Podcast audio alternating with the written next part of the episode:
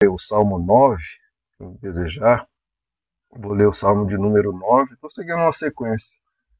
Antigamente eu abria, eu pegava um aleatório, mas agora estou seguindo uma sequência. Eu vou meditar aqui no Salmo 9, é, que nos diz assim: Senhor, quero dar-te graças de todo o coração e falar de todas as tuas maravilhas.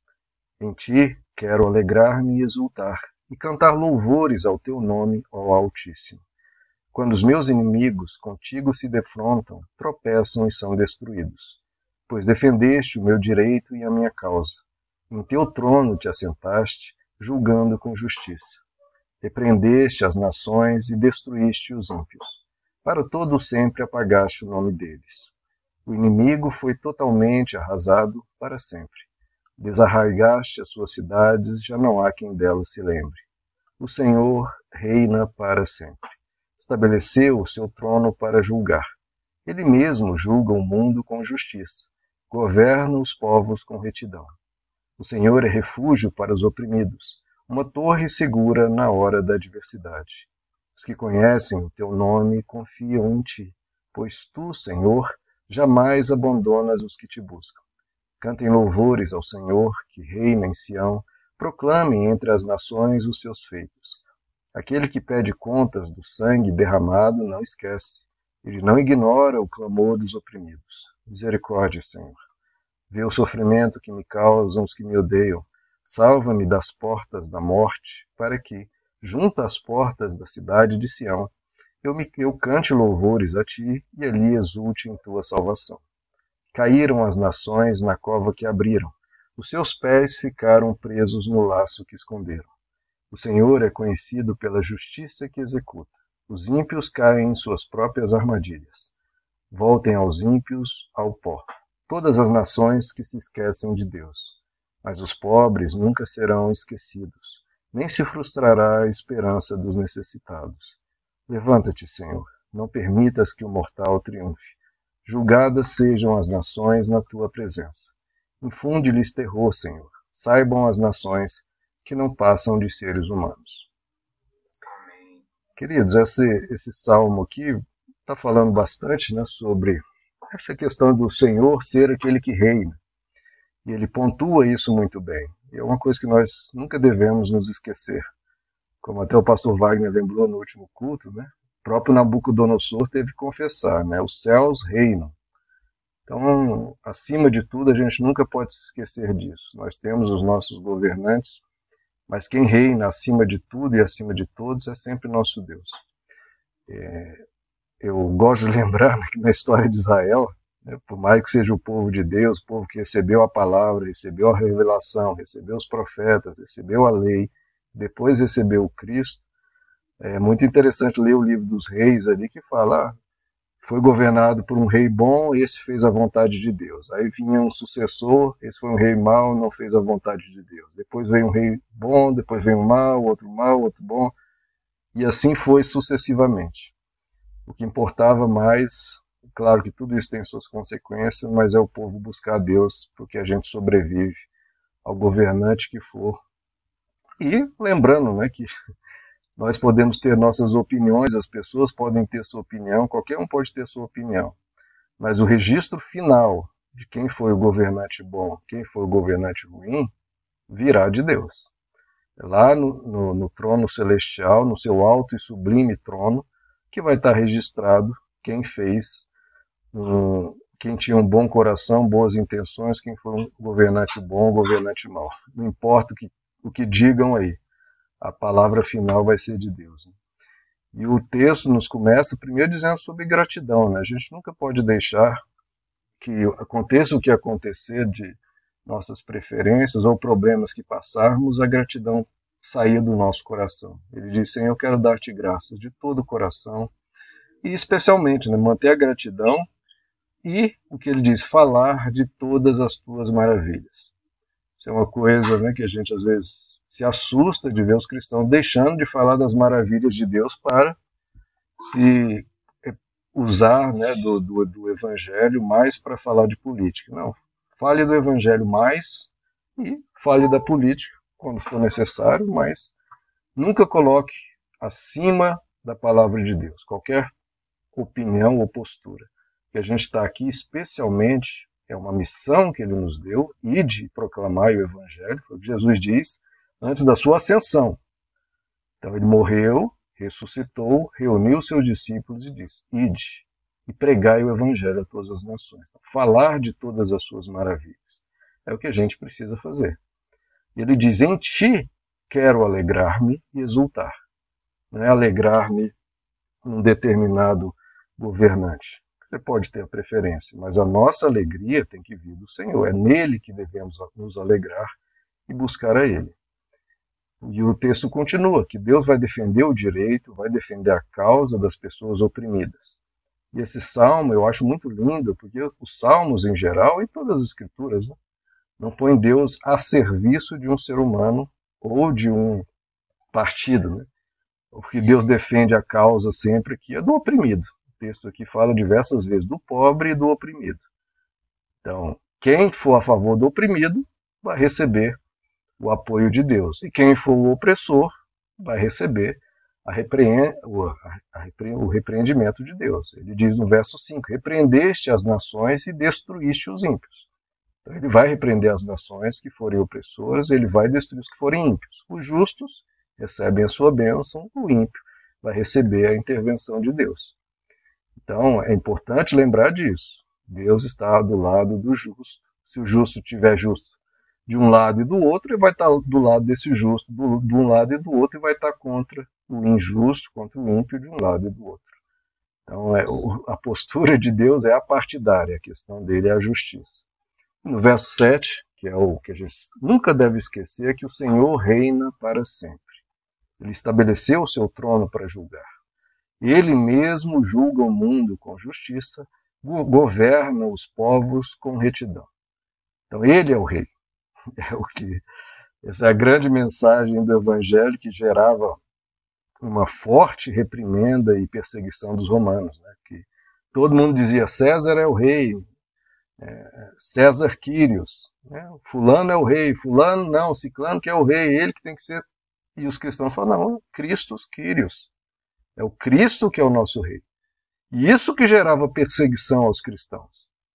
Então, se nós, como cristãos, formos perseguidos sob qualquer governo, seja agora, seja no futuro, ou nunca, enfim, não devemos jamais mudar o nosso discurso. Christus Kyrios, essa é a frase marcante na história cristã, que Ele é o Senhor, Ele é o nosso Rei. Então, a igreja nunca deve ter outro rei senão o Senhor, senão Cristo. Então, ele que governa sobre os povos, ele que vai governar esse mundo. Ele que é, como eu adoro essa expressão das escrituras, muito poética e muito poderosa, né? ele é o rei dos reis e senhor dos senhores. Não é ele que está abaixo e a serviço de uma dada política ou pessoa. Não. Ele está acima e quem quiser que siga. Mas ele vai reinar e reinar sobre os justos e condenar os ímpios. Então, isso é patente. Deus não é o meu Deus, nem Deus de ninguém. Se eu, no dia de amanhã, me tornar um ímpio, terei um opositor, chamado Rei dos Reis e Senhor dos Senhores. E no Salmo 110 diz que ele vai fazer dos seus inimigos estrado dos seus pés. Então não interessa o quanto que a pessoa fale da boca para fora. Se for ímpio, se for injusto, se for opressor, vai ter um opositor. Os que conhecem o teu nome, está no verso 10, confiam em ti, pois tu, Senhor, jamais abandonas os que te buscam. Então está aí o papel nosso sempre, é buscar a Ele. Porque se nós buscarmos, Ele não nos abandona. Então, e no verso 11 ele fala novamente: cantem louvores ao Senhor, que reina em Sião, e proclamem entre as nações os seus feitos, que é uma missão que a igreja está deixando de, de lado, ou deixando em segundo plano, para anunciar feitos de quem quer que seja. Não me interessa quem quer que seja, quem seja essa pessoa. Interessa que nós não podemos deixar de proclamar entre as nações os feitos de Deus, dele, do Evangelho, pregar a cruz, pregar a palavra dele. Essa é a, missão essencial, fundamental, prioritária e majoritária da igreja. 99% do tempo a igreja tem que fazer isso. E neste 1% fazer outros serviços mais de assistência, de cuidado das pessoas. Mas a missão da igreja é proclamar entre as nações os feitos de Deus e chamar a todos, de qualquer espectro amplo político, a se converter, a, a, se, a buscar a Cristo, corrigir os seus caminhos, falar a verdade, servir ao próximo e servir a Deus, sempre. No verso 2 ele diz: Aquele que pede contas do sangue derramado não esquece. De novo, Deus, ele é um Deus justo e vai julgar. Ele não ignora o clamor dos oprimidos. Misericórdia, Senhor, vê o sofrimento que me causa os que me odeiam, salva-me das portas da morte. E aqui está nesse verso 15, para mim, que eu acho lindo, tem muitas passagens das Escrituras que mostram isso. Né?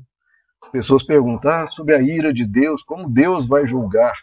Esse verso 15 para mim é bem emblemático. Caíram as nações na cova que abriram.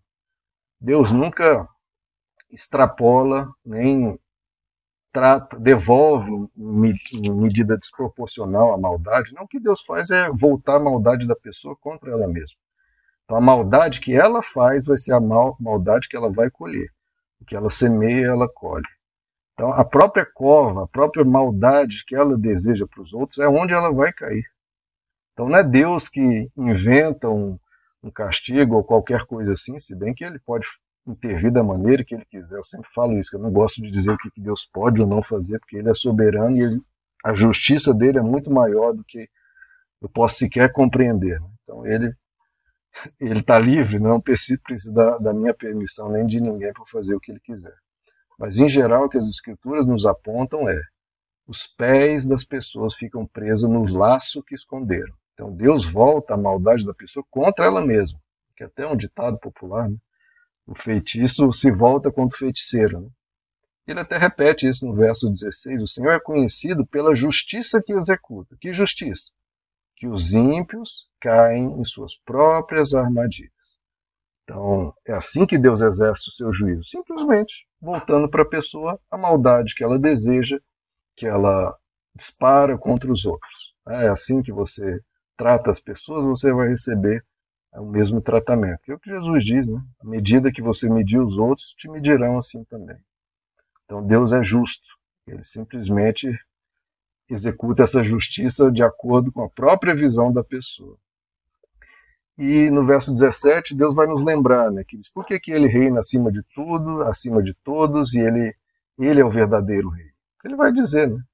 É, voltem os ímpios ao pó. Aquilo que eu até pontuei na última pregação. Deus coloca um limite à vida humana para que qualquer ímpio, injusto, governante, qualquer pessoa que se arvore a um lugar é, é, ditatorial ou totalitário, ou querendo ser mais do que é, tudo vai voltar ao pó. Tudo, vai, tudo é pó. A gente tem que lembrar isso. Tudo é pó. E isso é essencial para, primeiro, nunca idolatrarmos ninguém, quem quer que seja. É tudo pó, tudo falho tudo pecador. Que a Bíblia diz até que Deus é, é, é, diz e condena a todos como todos são pecadores e todos carecem da misericórdia de Deus. É tudo, todos nós somos falhos.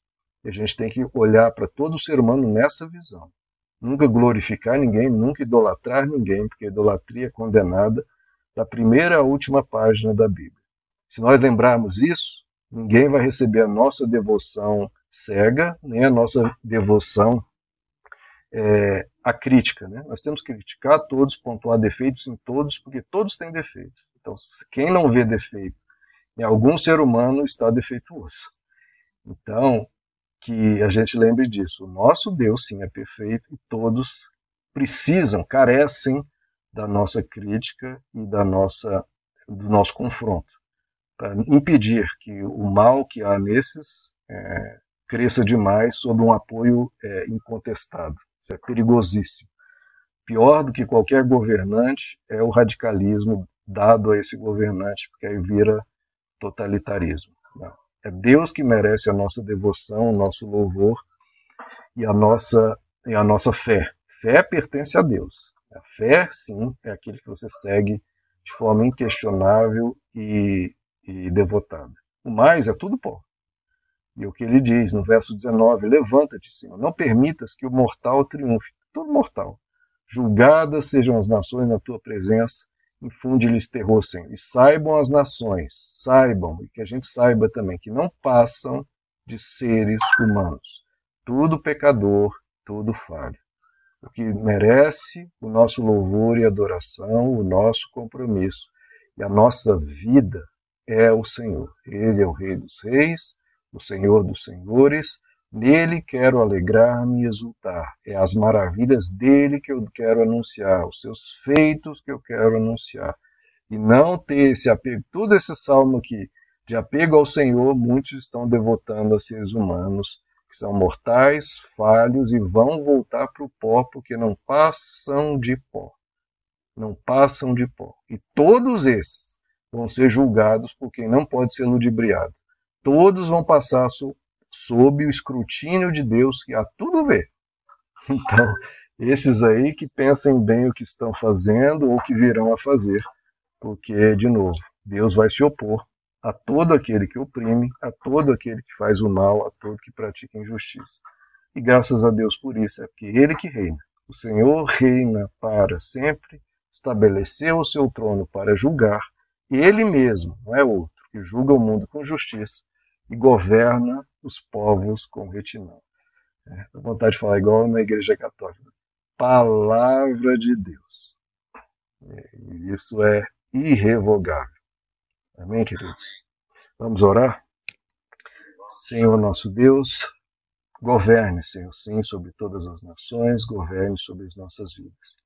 Pedimos a tua bênção, Senhor, sobre nós, sobre o nosso viver, sobre o nosso país, sobre as nações do mundo, que todas passam por questões e dificuldades e dilemas, e precisamos da tua luz, precisamos de governos cada vez melhores, seja federal, seja estadual, municipal, legislativo, judiciário, executivo. Senhor, nós carecemos da tua misericórdia, porque somos todos pó e todos esses esses falhos nos lideram e nós precisamos da tua misericórdia, porque se não for pelo Senhor, nós mesmos vamos nos sepultar a nós mesmos. Nos ajuda, Senhor, nos ajuda contra todo radicalismo, toda idolatria política de qualquer lado, nos livra de todo mal. E ajuda o teu povo, Pai, voltar os olhos para ti, buscar ao Senhor por sabedoria, por bom senso, por justiça, e ajuda o nosso país, Pai, a encontrar um equilíbrio, encontrar uma harmonia, um diálogo, que haja paz, Senhor, mas especialmente que a tua igreja pregue a tua palavra, porque é a palavra do Senhor e é Cristo que salva, é Cristo que muda o mundo. Foi Cristo que mudou o mundo antigo, não foi a adoção de uma dada um dado movimento. Foi declarar Cristo Kyrios, declarar que o Senhor é o Senhor, que o Senhor é o Rei dos Reis, Senhor dos Senhores. Nos ajuda, Senhor, a nos apegar a Ti, voltar os nossos olhos para Ti e abençoa nossa igreja, nosso povo e nossas casas, pois nós precisamos, Senhor, da Tua liderança. Nos ensina, nos abençoa e fica conosco, Senhor. Nós te pedimos em nome de Jesus.